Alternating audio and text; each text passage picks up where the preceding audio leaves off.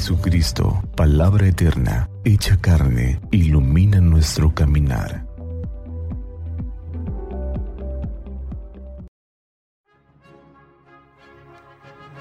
Feliz miércoles 5 de mayo.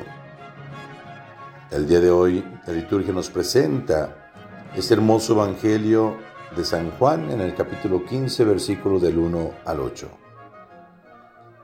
En aquel tiempo Jesús dijo a sus discípulos, Yo soy la vid verdadera, y mi Padre es el viñador. Al sarmiento que no da fruto en mí, Él lo arranca, y al que da fruto lo poda, para que dé más fruto. Ustedes ya están purificados por las palabras que les he dicho.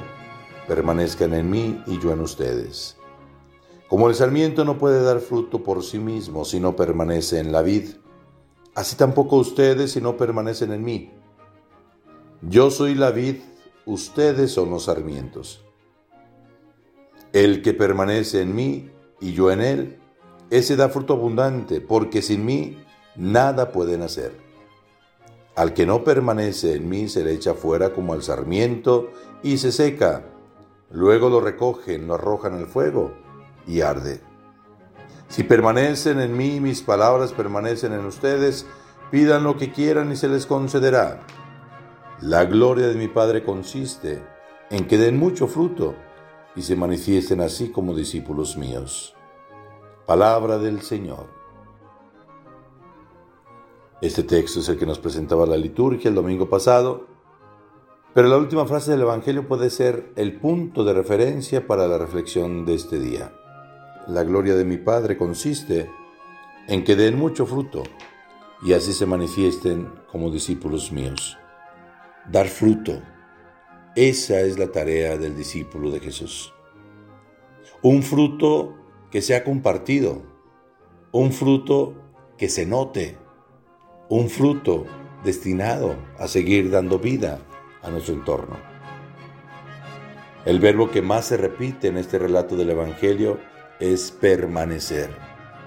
Y permanecer exige una correlación. Es más que perseverar. Perseverar depende en gran medida de nuestra voluntad, mientras que permanecer significa dar vida, pero recibiendo vida. En esta imagen que presenta Jesús de la vid y los sarmientos, la vida que dan los sarmientos depende de la vida que reciben de la vid. Pero en esa correlación entre vid y sarmientos tendríamos que decir que así como nosotros necesitamos de Dios para dar vida, Dios nos necesita para que dé vida a nuestro mundo. Dios no cuenta con una varita mágica que al presentarle nuestras necesidades las resuelve en un dos por tres. Dios necesita de la acción de cada uno de nosotros como creyentes para transformar el mundo. Es cierto que la pandemia ha traído otras crisis como la económica, la laboral, la social, la de seguridad. Sin embargo, todo esto debe ser resuelto, sí pidiéndole a Dios, pero también poniendo cada uno de nosotros como creyentes aquello que está a nuestro alcance. Usamos un dicho, a Dios rogando y con el mazo dando.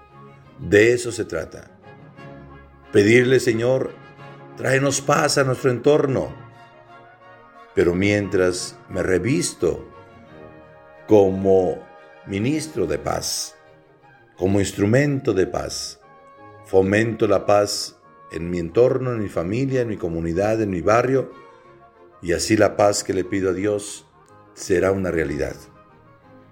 Señor, tráenos la salud que la necesitamos, pero yo me cuido, yo fortalezco uh, la paz en los médicos, yo ayudo para evitar que la pandemia se propague.